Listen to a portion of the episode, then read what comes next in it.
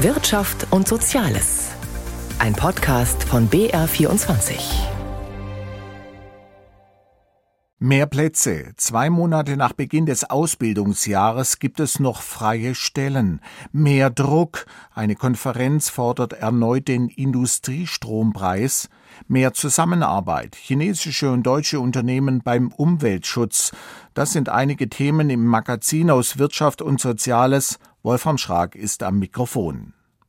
In Bayern ist die Arbeitslosigkeit niedriger als in den meisten anderen Bundesländern und auch junge Leute, die eine Lehrstelle suchen, tun sich im Freistaat besonders leicht, etwas zu finden.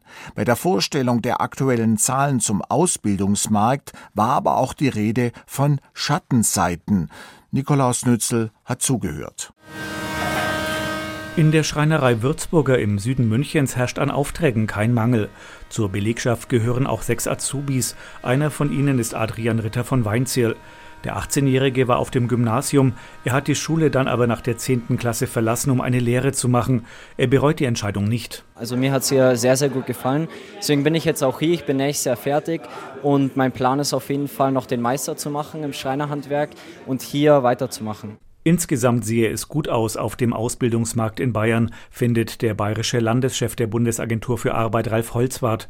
Die Zahl der Ausbildungsplätze, die die Betriebe der Arbeitsagentur melden, ist zuletzt wieder gestiegen. Während der Corona-Pandemie hatte es eine Delle gegeben.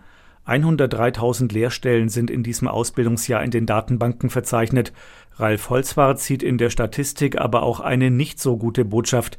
Jede fünfte angebotene Lehrstelle bleibt unbesetzt. Es ist ein gutes Ausbildungsjahr für die Jugendlichen, denn wir haben eine gigantische Berufswahlmöglichkeit für jeden Einzelnen. Sehr bedauerlich für die Wirtschaft, dass wir 20.000 unbesetzte Ausbildungsstellen noch haben. Das sind 20.000 fehlende Fachkräfte von morgen. Um fast ein Zehntel ist die Zahl der unbesetzten Lehrstellen zuletzt gestiegen. Auch Hubert Schöffmann, der bildungspolitische Sprecher des Bayerischen Industrie- und Handelskammertages, sieht darin ein beträchtliches Problem. Und insofern treibt es dem bayerischen Unternehmen die Schweißperlen auf den Stirn. Arbeits- und Fachkräftenachfrage ist die Herausforderung neben allen anderen Krisen. Um junge Leute für eine Ausbildung zu gewinnen, müssten sich Firmen heute einiges einfallen lassen, sagt Schöffmann. Wenn sie nicht in der Welt der Jugendlichen auftauchen, sprich in Social Media, dann existieren sie nicht, hart gesagt. Und deshalb muss man dort sein, wo die Jugendlichen sind und sie dort abholen.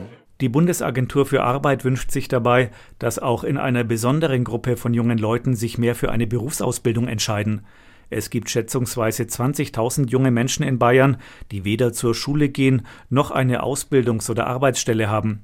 Auch Pia Pfützner, die nach einem Fachabitur bei der Schreinerei Würzburger in München eine Lehre macht, hat in ihrem Bekanntenkreis junge Leute, die salopp formuliert herumhängen. Für die hat sie eine Empfehlung. Ich habe das Gefühl, für viele ist es diese Hürde, ich fange überhaupt erstmal was an. Es kommen viele nach dem Abi, die sagen, okay, ich habe mein Abi gemacht, ich weiß aber gar nicht, was ich machen will. Ich mache jetzt erstmal ein Jahr Weltreise, ein bisschen Work and Travel, irgendwie so, mal gucken und dann kommt am Ende nicht so viel bei rum. Und deswegen, wenn man sich wirklich damit befasst, man sollte es einfach ausprobieren auch. Die Arbeitsagentur und die Wirtschaftsverbände betonen dabei, auch in den nächsten Wochen können Jugendliche und Firmen noch kurzfristig Ausbildungsverträge schließen. Seit einem Jahr kommt die deutsche Wirtschaft nicht mehr in Fahrt. Das zeigte sich in dieser Woche auch am Bruttoinlandsprodukt. Die deutsche Wirtschaftsleistung ist rückläufig, wenn auch geringer als erwartet, nämlich um 0,1 Prozent. Und damit rutscht Deutschland in diesem Jahr in die Rezession. Auch die Stimmung am Arbeitsmarkt hat sich weiter eingetrübt. Von Herbstbelebung kann keine Rede sein. 2,6 Millionen Erwerbslose hat die Bundesagentur für Arbeit gezählt, nur 20.000 weniger als im September, aber 165.000 mehr als vor einem Jahr. Vor allem für Langzeitarbeitslose wird es immer schwieriger, eine neue Stelle zu finden. Mein Kollege Wolfram Welzer hat mit der Chefin der Bundesagentur Andrea Nahles gesprochen. Frau Nahles, normalerweise gibt es eine klare Herbstbelebung im Oktober am deutschen Arbeitsmarkt. Nun stagniert die Quote bei 5,7 Prozent. Müssen wir uns langsam Sorgen machen um den deutschen Arbeitsmarkt? Von Monat zu Monat sehen wir einfach, dass nach über einem Jahr der schlechten wirtschaftlichen Rahmenbedingungen jetzt auch diese Schwierigkeiten auf dem Arbeitsmarkt ankommen. Der hält sich zwar noch vergleichsweise gut, weil wir haben immer noch mehr sozialversicherungspflichtige Beschäftigung als je zuvor, aber es schmilzt dahin. Wir haben auch steigende Arbeitslosigkeit saisonbereinigt jetzt dieses Jahr im August gehabt und das sind die Zahlen von heute, die wir öffentlich machen. Insoweit Sorgen ist vielleicht zu viel gesagt. Für Leute, die jetzt aber arbeitslos sind, sind die Chancen schlecht. 2,6 Millionen Arbeitslose sind es im Moment, unter Beschäftigung 3,4 Millionen. Muss man damit rechnen, dass möglicherweise die 3 Millionen Marke wieder überschritten wird in diesem Winter? Das bleibt abzuwarten, weil es gibt ja auch Prognosen auch von unserem eigenen Forschungsinstitut im ERB, die sagen, es ist zu erwarten, dass im Winter eine Kehrtwende eintritt und sich die Konjunktur wieder erholt. Da sind wir gespannt, aber das würde auch bedeuten, dass die Zahlen momentan und der Anstieg zunehmend damit zu tun haben, dass eben die Wirtschaft nicht läuft und die Geflüchteten, die eine Zeit lang als Argument angeführt wurden für den Anstieg, die spielen nicht mehr die Rolle. Nein, das ist jetzt nicht mehr der Effekt, weil wir haben an der Stelle vor allem jetzt einfach konjunkturelle Eintrübungen. Wir merken das, weil wir merken, das sind vor allem bei der Kurzarbeit steigt, weil im verarbeitenden Gewerbe Schwierigkeiten mit Lieferketten da sind. Wir haben Probleme bei der Zeitarbeit im Baubereich, Hochbau vor allem. Da merken wir es auch. Das heißt, kurzum, es sind sehr typische konjunkturelle Sachen, die wir hier auf dem Arbeitsmarkt jetzt zurzeit sehen.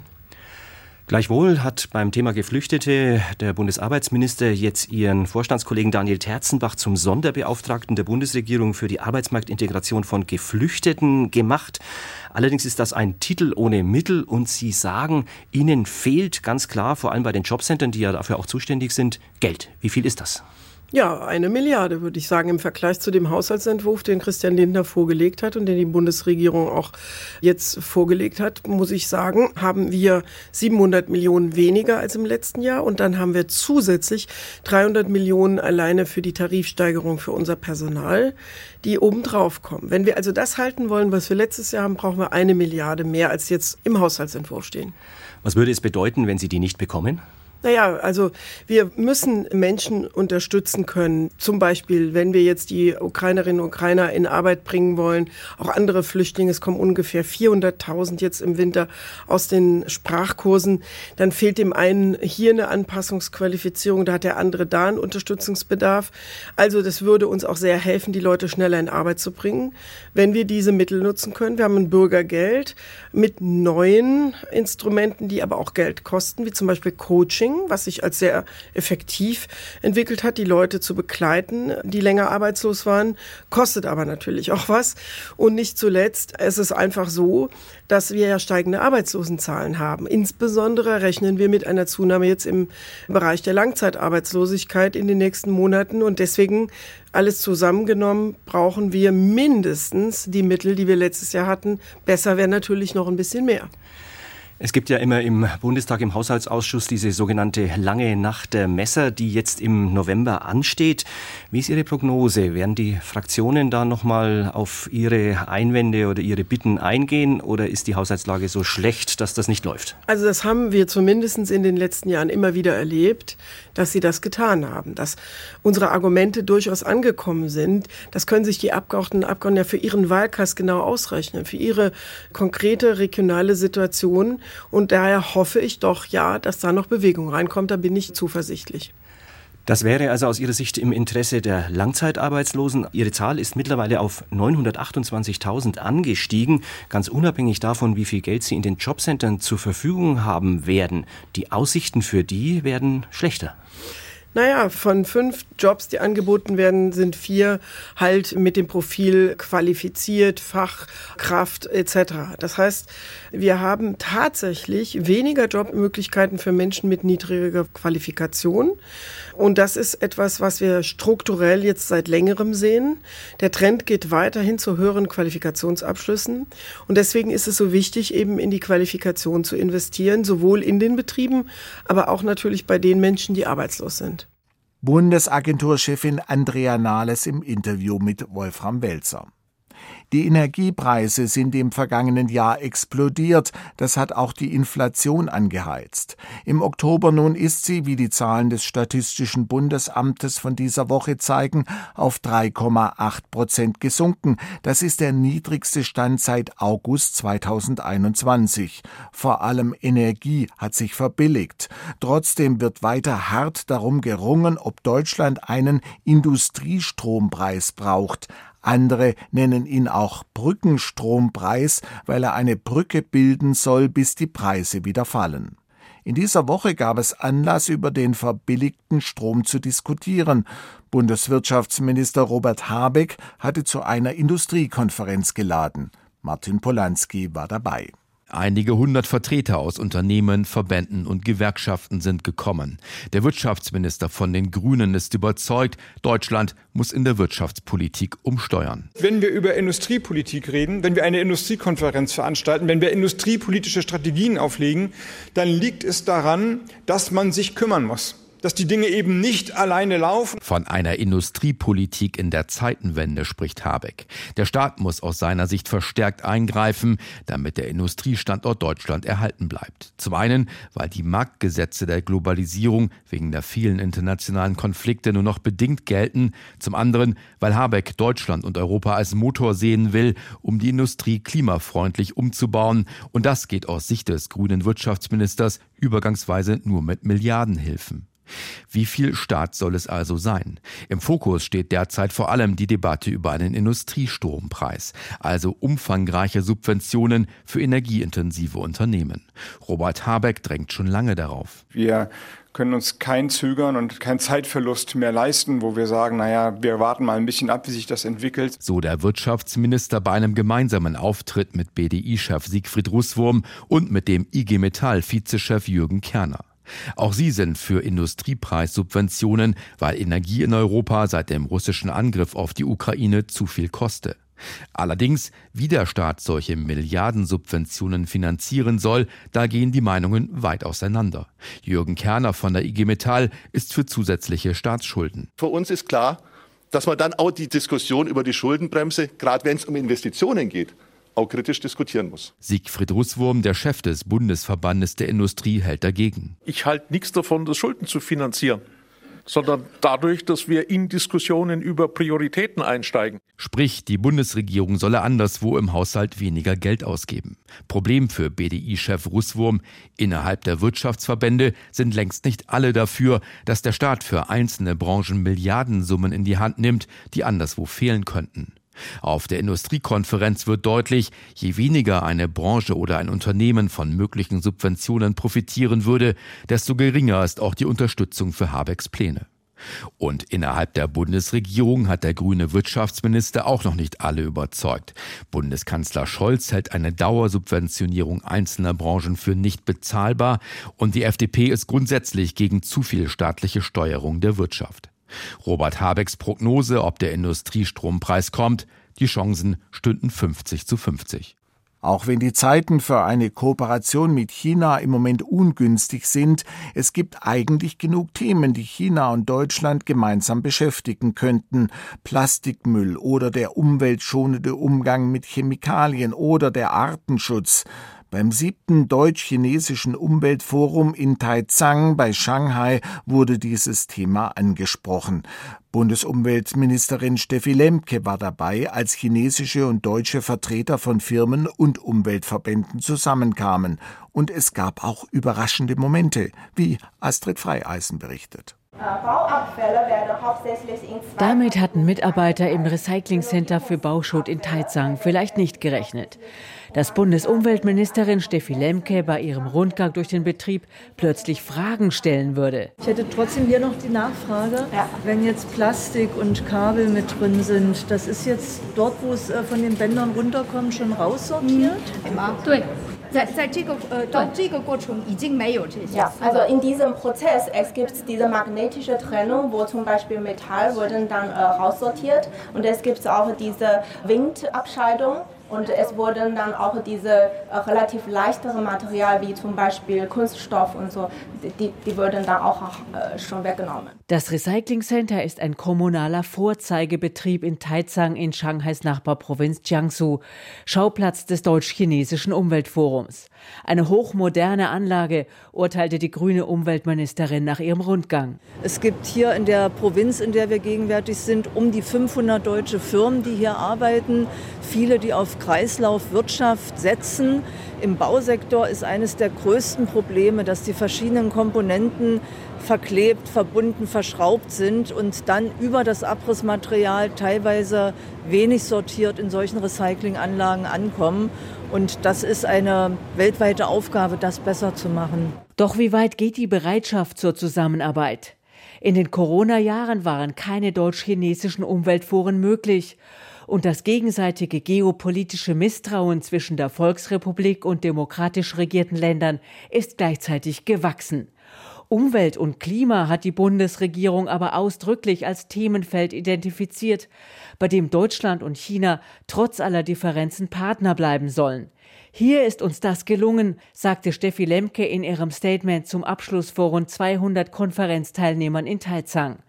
Der Präsident des Umweltbundesamts, Dirk Messner, ergänzte, Wir haben uns außerdem sehr intensiv ausgetauscht zu gefährlichen Stoffen und auch zu der Bedeutung von Plastik Abfällen und wie wir damit umgehen können, Mikroplastik. Hier sehen wir vor allen Dingen gemeinsame Bedarfe für Forschung und darauf aufbauen für internationale Konsensbildung, bestimmte äh, Substanzen, chemische Substanzen aus internationalen Wertschöpfungsketten vollständig zu verbannen. Dafür braucht man internationale Zusammenarbeit. Deutschland und China könnten hier einen Unterschied machen. Und nicht nur da.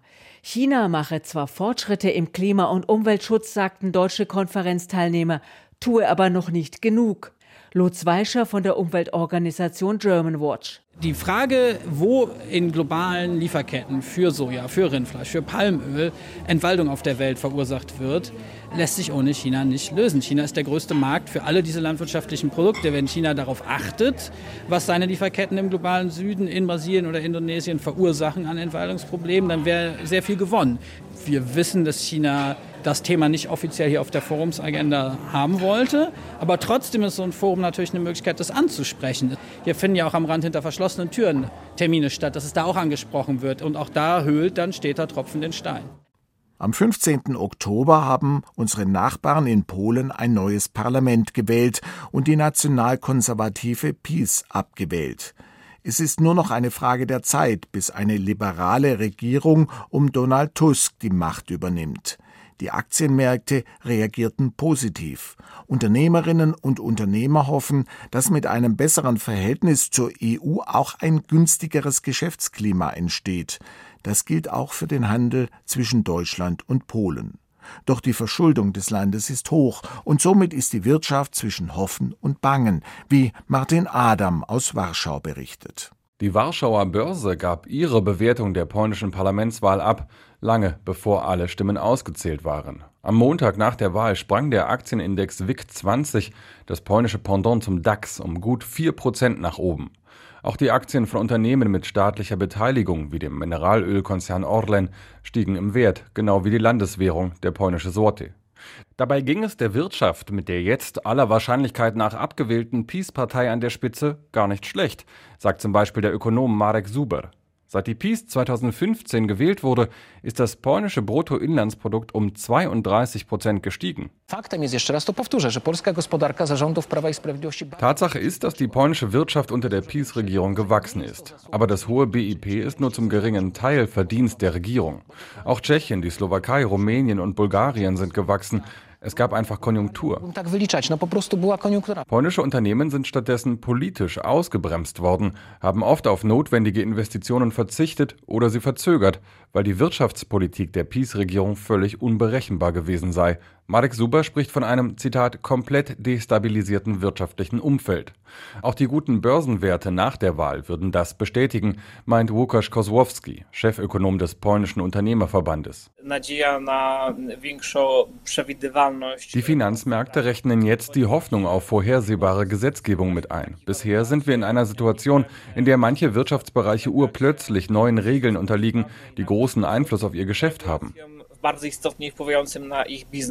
Immer wieder wird dabei die Peace-Steuerreform, der sogenannte Polish Deal, Polski Watt, genannt. Ein ambitioniertes Projekt, von Premierminister Morawiecki seinerzeit als Steuerrevolution angekündigt, das aber so übereilt und unausgereift umgesetzt worden war, dass nicht nur Unternehmen und Privathaushalte, sondern selbst die Finanzverwaltung dagegen protestierten. Auch der Dauerkonflikt der Peace-Regierung mit Deutschland, vor allem während des Wahlkampfs, hat Unternehmen abgeschreckt, sagt Lars Gutheil, Geschäftsführer der Deutsch-Polnischen Industrie- und Handelskammer. Mit einer neuen Regierung um Donald Tusk, so hoffen viele Unternehmen, wird wieder mehr Zusammenarbeit zwischen Berlin und Warschau möglich sein, genau wie zwischen Warschau und Brüssel. Eine Hoffnung, die viele Unternehmen sicherlich haben, ist, dass es zu einer schnellen Lösung bei den Auszahlungen der EU-Fonds kommt. Da hängen viele Projekte und diese Projekte sind äh, im Stillstand. Polen hat ja auch in den letzten Jahren einen ordentlichen Schuldenberg aufgebaut, um bestimmte Projekte noch aufzufangen. Jetzt könnte durch die Auszahlung der Fonds nochmal ein richtiger Schub in die polnische Wirtschaft kommen. Gut 35 Milliarden Euro aus dem Corona-Wiederaufbaufonds hält die EU-Kommission wegen der Eingriffe der Peace in die Unabhängigkeit der Gerichte zurück. Noch ist aber völlig unklar, wie es um die polnischen Finanzen wirklich steht. Die Regierung der Peace verweist auf eine geringe Staatsverschuldung, die vielen Schattenhaushalte, aus denen zum Beispiel Teile der massiven Rüstungsprogramme finanziert werden, sind da aber noch gar nicht eingepreist. Und Donald Tusk hat im Wahlkampf vieles versprochen, nur Sparen war nicht vorgesehen. Mit diesem Blick auf eines der wichtigsten Produktionsstandorte auch für deutsche Unternehmen, nämlich Polen, geht das Magazin für Wirtschaft und Soziales auf BR24 für heute zu Ende. Am Mikrofon war Wolfram Schrag.